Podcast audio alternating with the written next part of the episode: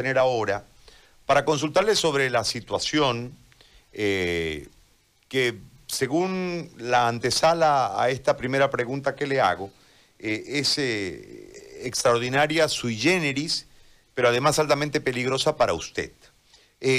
cuéntenos, por favor, los pormenores y los detalles que han conducido a este momento tan ingrato en lo personal a usted y en lo institucional a la alcaldía de Ascensión. Lo escuchamos. Bueno, Gary, muy, muy, buenos días a toda la, audiencia de su prestigioso programa. Eh, bien, manifestarles que hace un, exactamente unas dos semanas eh,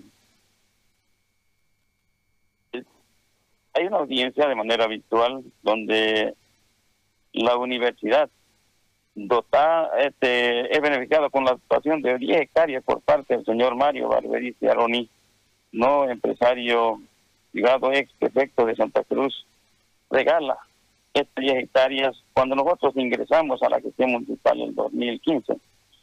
Pero entre medio de ello eh, hay una parte donde también aprueban en 2010, ¿no? Eh, una resolución de consejo aprueba la eh, la aprobación de una fase 2 de una urbanización en esos predios cerca a la universidad, claro, fuera de las 10 hectáreas, donde un grupo de loteadores empiezan a lotear lo, lo, que siempre hacen cuando están cerca las elecciones. Esto es, no, estas mismas personas siempre trabajan de esa manera. Tienen un modus operandi pro electoralista. Entonces sacan plata a más de 1.500 personas y los asientan. Son predios privados, por si acaso. Y en la audiencia el, municipio es invitado por el juez como terceros interesados, asiste un abogado y el, el, director de catastro. Entonces ahí eh, solamente ellos asisten por el hecho de que fueron invitados y como terceros interesados por el tema de las calles y las áreas de equipamiento correspondientes. Que también quiero, quiero poner en claro que nosotros en catastro no tenemos ningún documento eh, de esa aprobación del Consejo. Solamente hay una aprobación del 2010 en la cual firma uno de los avasalladores como concejal, y aquí lo tengo a mano precisamente ese documento. Y que hoy es, un, aduce de que no tienen documentación. ¿Y cómo? Lo, ¿Cómo lo han aprobado en Consejo? Pregunto. ¿Cómo han para inscribir en ese tiempo solamente a derechos reales? Pero como le digo, en la alcaldía no tenemos respaldo alguno ni de las 70 hectáreas que según ellos mencionan como el predio, eh, bueno, un predio de 70 hectáreas de, propiedad del señor Valdez.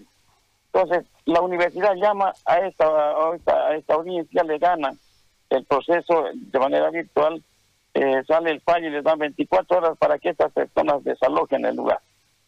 ¿Y qué hacen? Con la participación de ministros técnicos que en ningún momento determinaron derecho propietario a nadie, ¿no?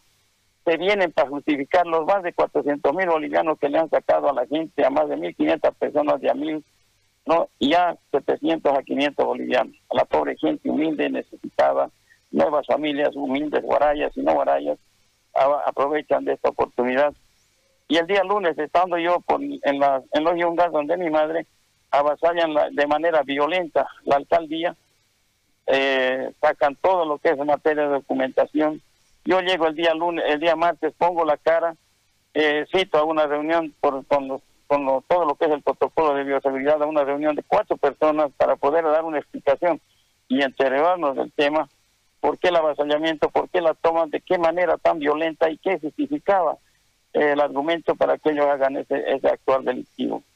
Entonces, eh, no hacen caso, nos agarran de DN, nos, nos traen como a Jesucristo, casi kilómetro y medio hasta la alcaldía, nos encierran en catastro, nos presionan a que saquemos información, llamamos a, a dos de los técnicos que había, eh, se les da la explicación correspondiente, no satisfecho con ello, yo salía de un COVID tres semanas y media y me descompenso, llegan mis hijas, me llevan a un centro de salud inmediatamente ahí, eh, a unos 50 metros de la alcaldía o a menos, y bueno, pasamos la noche, eso el día martes, ¿no? Y, nos desvanecimos. El día miércoles amanecimos un poco más mal y la presión social sobre mis hijas hasta las horas, a ver, más o menos tipo 4, 4 de la tarde, donde agreden toda esa mañana a mis dos hijas, estando yo sedado, me hacen firmar o me hacen poner las huellas dactilares a presión, amenazando a mis hijas, ¿no?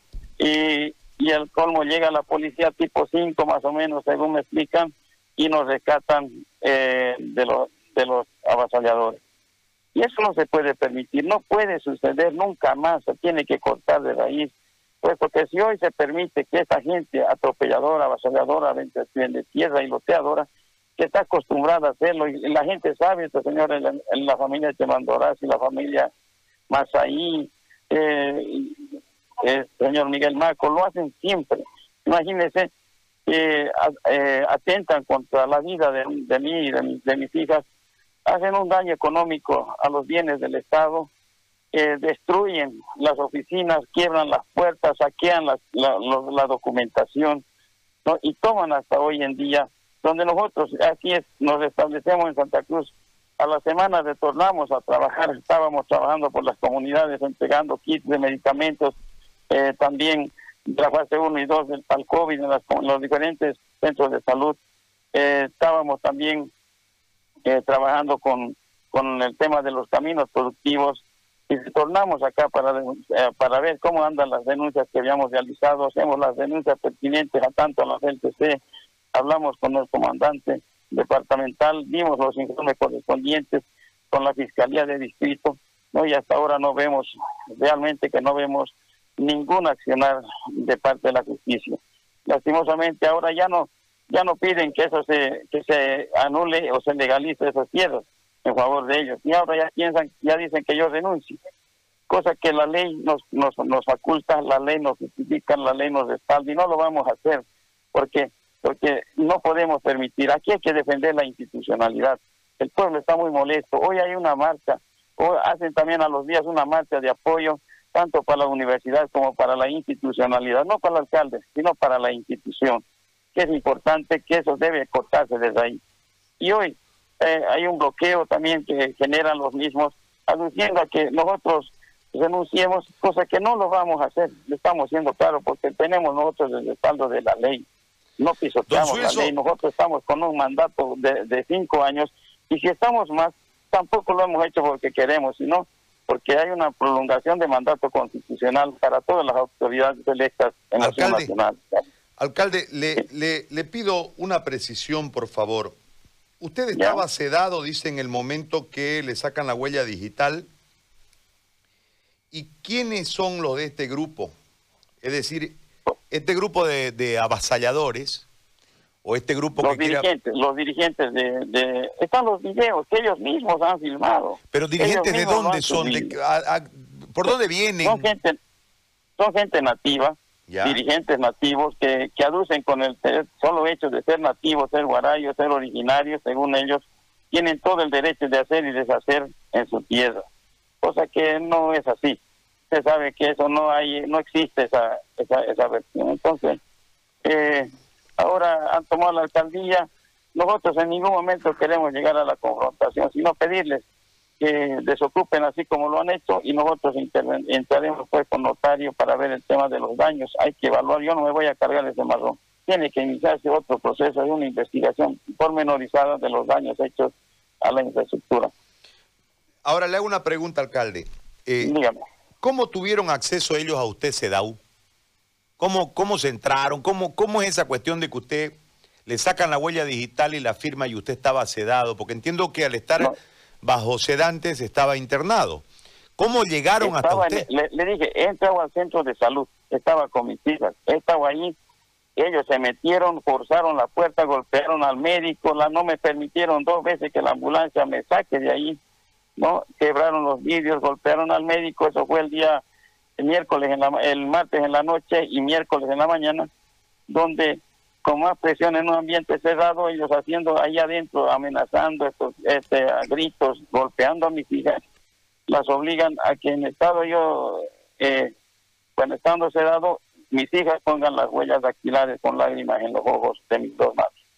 Entonces, eh, cuando llega la policía, yo más o menos unos, unos una media hora antes, este, despierto y me dicen, no, que tiene que firmarlo, ya no solamente las huellas y Yo agarro y le hago unos garabatos, aduciendo a que, bueno, yo sabía y les he explicado que eso no tendrá una validez jurídica y al mismo tiempo ellos dijeron, bueno, hemos conseguido lo que hemos querido y ahora el alcalde ya está destituido. Entonces, ¿qué es lo que es más fácil? Por supuesto, no devolver a la plata a la pobre gente que han estafado, ¿no? Y agarrar y hacerlo político. O sea, de un, de un avasallamiento va a un predio político, a un tema político institucional. Y eso pues afecta, por supuesto, la dignidad del pueblo guarayo, que no digamos que esa gente así, sino unos cuantos malos dirigentes que siempre han vivido del tráfico de tierras y, el loteamiento en la parte urbana. Ahora, alcalde, este es el contexto político que usted describe.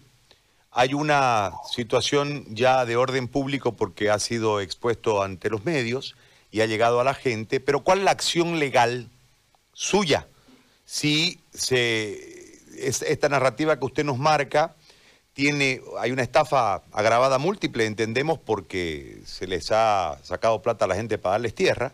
Está el, tema de que ingresaron a un centro de salud y forzaron prácticamente la, huella y la firma de usted. Eh, hay violencia contra dos mujeres, contra sus hijas. Este, hay un montón de cosas que pueden generar una denuncia y abrir un proceso en el marco judicial correspondiente. En torno a eso, ¿cuáles son las acciones que usted ha iniciado o si todavía no las ha iniciado? La hemos iniciado a los días más que yo me, que me recuperé como atentado contra la salud pública, instigación pública a delinquir, deterioro de bienes del Estado, atentando contra la libertad de trabajo de los funcionarios que hasta hoy no pueden tomar sus funciones y la asociación delictuosa y otros. Perfecto. Eh, y, el, y, el clima sigue tenso. ¿Usted está en ascensión ahora? ¿Dónde está usted? No, yo estoy por la ciudad. Acabo de tener una audiencia con, eh, con autoridades del Ministerio de Gobierno y ojalá pues tengamos resultados para que de una vez uno se limpie la carretera troncal y el otro pues se pueda tomar medidas de una vez contra esta gente porque no hay lugar a darle ni temas de negociación porque son terrenos, la gente pobre ¿qué es lo que quiere? Terrenos los dirigentes qué es lo que quieren, lavarse las manos aduciendo con que el alcalde es el culpable para que estos predios privados no lleguen a sus, a, sus manos. no Entonces, eso es, eso no, no es, es, negociable por parte de nosotros, no lo vamos a hacer. ¿Usted es alcalde por quién? ¿Por qué tienda? Por así, de Roberto Fernández. Por Roberto Fernández. Ok, yo le agradezco mucho por este contacto, alcalde, muy amable. A usted, Gary. Hasta cuando guste. Gracias. Suizo de Nilson Carrasco, alcalde de Ascensión de Guarayos. Una situación caótica, ¿no? Terrible, terrible. Lo, lo veníamos siguiendo. Es la primera vez que podemos hablar directamente con el alcalde. ¿no? Parece